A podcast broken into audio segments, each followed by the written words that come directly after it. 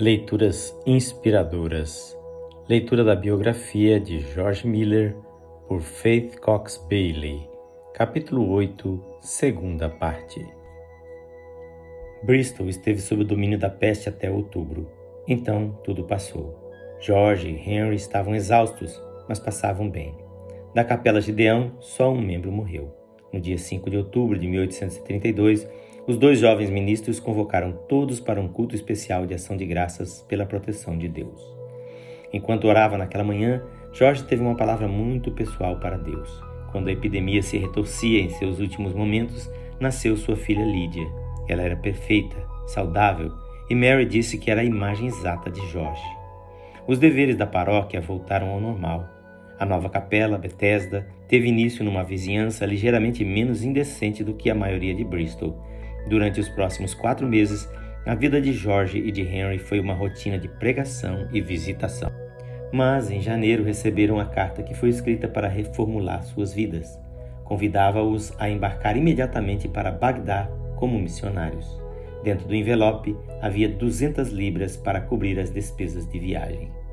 Desde seus 20 anos, Jorge havia sonhado em partir para um lugar como Bagdá, onde as pessoas se enrolavam em sedas exóticas, os homens eram de tez morena, as mulheres misteriosas e o mercado como nada que ele pudesse imaginar. A exótica Bagdá, cidade de comerciantes de marfim e de perfumes, cidade de música oriental. Que contraste com as favelas de Bristol.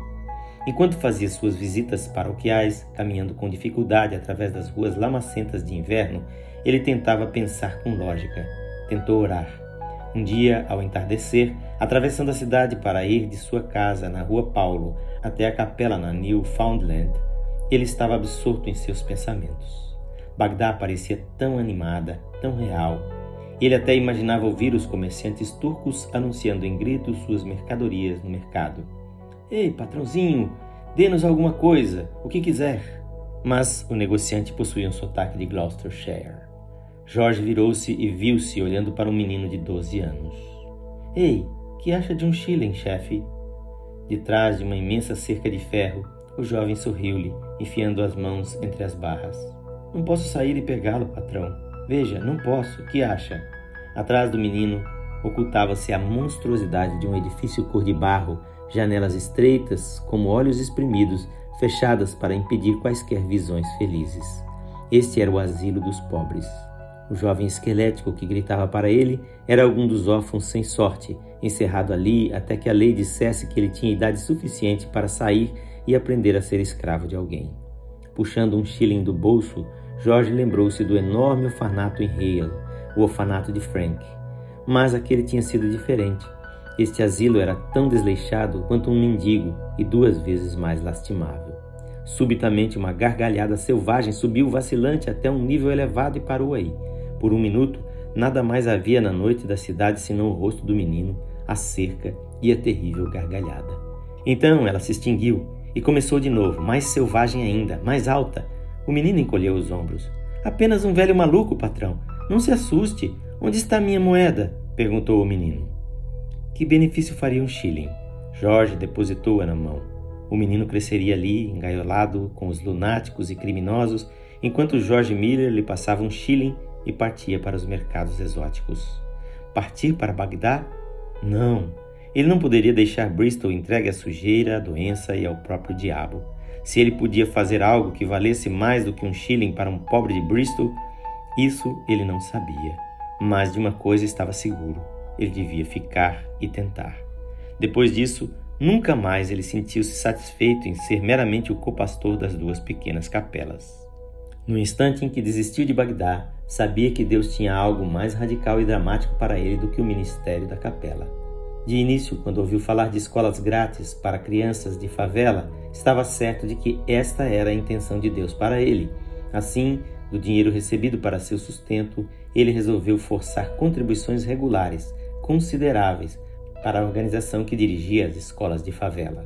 Mas as escolas nunca o satisfizeram, nem mesmo eram do seu agrado ele suspeitava da doutrina das organizações patrocinadoras, pregavam que o mundo estava ficando cada vez melhor, recebiam contribuições de qualquer pessoa, cristã ou não. Quando procurou discutir este assunto com eles, empregavam palavras tais como tradição e conveniência. Então ele orou: Deus, não posso ser feliz trabalhando com ditadores humanos. E oro para saber se este é o teu modo de dizer-me que não devo depender de homem algum. Abruptamente, Jorge decidiu que não poderia dar mais nada para as escolas, mas não perdeu sua missão nas favelas de Bristol. Aos poucos, um novo sonho começou a tomar forma. Quando ele procurou contar a Mary acerca do sonho, eles estavam na cozinha, terminando de comer umas postas de carne de carneiro. Ela deixou o garfo cair no prato. George Miller, por que você precisava trazer esse assunto à baila agora à noite? Não, não, não quero comer mais nada. Lídia, que brincava no chão com uma boneca, engatinhou até a mesa choramingando. Mary, insistiu Jorge, Deus me está dizendo para começar algo por minha própria conta, abrir meu próprio externato. Participe de minha visão. Visão, retorquiu ela, mais visionária do que visão. Instituto de Conhecimentos Bíblicos. Nem o som do nome me agrada, é pomposo. Esqueça o nome, Mary, disse ele. A coisa vai funcionar. Prover externatos para meninos que não têm como pagar a instrução. Dar-lhes também o ensino bíblico do tipo certo e não será dirigido por homens que não sejam cristãos. Esta será nossa própria escola, Mary. Ela empurrou a cadeira para trás. Não desejo ouvir mais nada sobre o assunto. É hora de dormir, Lídia. Mary, disse Jorge, esta é a minha vocação. Sua vocação, disse ela, virando-se rapidamente, vem nas horas mais inconvenientes.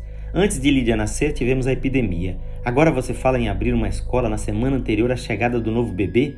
E começou a chorar. Além disso, você não tem o dinheiro. Deus me dará o dinheiro, disse Jorge, estendendo-lhe a mão.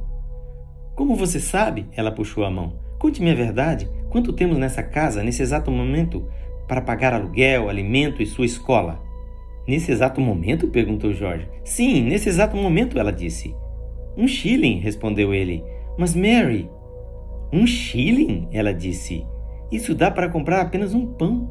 Um shilling para abrir uma escola, para distribuir Bíblias, para comprar folhetos, para alimentar duas crianças. George Miller, que é que você tem na cabeça? O filho de Jorge nasceu no dia 19 de março. Durante um mês, a vida no lar de Miller, na rua Paulo, girava em torno de hora para alimentar, hora para dar banho. Mas Jorge não se esquecera do seu sonho. Deus o queria em Bristol e tinha para ele algo mais que as capelas de Deão e Betesda. Lá pelos fins de abril, ele conversou francamente com Deus sobre o assunto. Deus, venho a ti em grande atrevimento. Creio que tu queres que eu dê início às minhas escolas. Creio que o Instituto de Conhecimentos Bíblicos é certo, mas se eu não obtiver logo o dinheiro, terei de abrir mão de meus planos. Deus, se eu tiver 20 libras, é um bocado, eu sei, mas eu poderia comprar algumas Bíblias e distribuí-las. Seria um começo. Antes de terminar o dia, uma mulher bateu a porta e entregou um envelope a Jorge. Lamento, não é muita coisa, Sr. Miller, mas eu. Cinco, dez, quinze, vinte libras. Senhora, deseja que eu empregue esse dinheiro em alguma coisa especial? Desculpe-me, ela disse, não entendi. É que eu não uso o dinheiro dado para uma finalidade em nenhuma outra necessidade. Por exemplo, se a senhora desejasse que esse dinheiro fosse aplicado por minha mulher nas despesas da casa, Bem, posso dizer o que penso? perguntou a mulher com timidez. Diga-o, senhora. O que eu tinha em mente eram Bíblias. Depois que a mulher se retirou, Jorge andava pela sala de visitas de um lado para o outro, virando e revirando o dinheiro nas mãos. Mary entrou, vindo da cozinha. Ouvi a história, Jorge. Sinto muito. Eu estava errada. Não é uma questão de erro, protestou ele. É sim, você estava certo o Instituto de Conhecimentos Bíblicos e essas escolas diárias devem ser a vontade de Deus. Do contrário, ele não teria enviado esse dinheiro. É um sinal. Ele poderia tê-la beijado. Oro para que seja, disse ele. Eu também. Vamos orar, Jorge. Agora, aqui mesmo. Na leitura de amanhã, iniciaremos o capítulo 9 desta história. Quem faz esta leitura é o seu amigo, pastor Edson Grando. Que o Senhor Jesus abençoe você ricamente.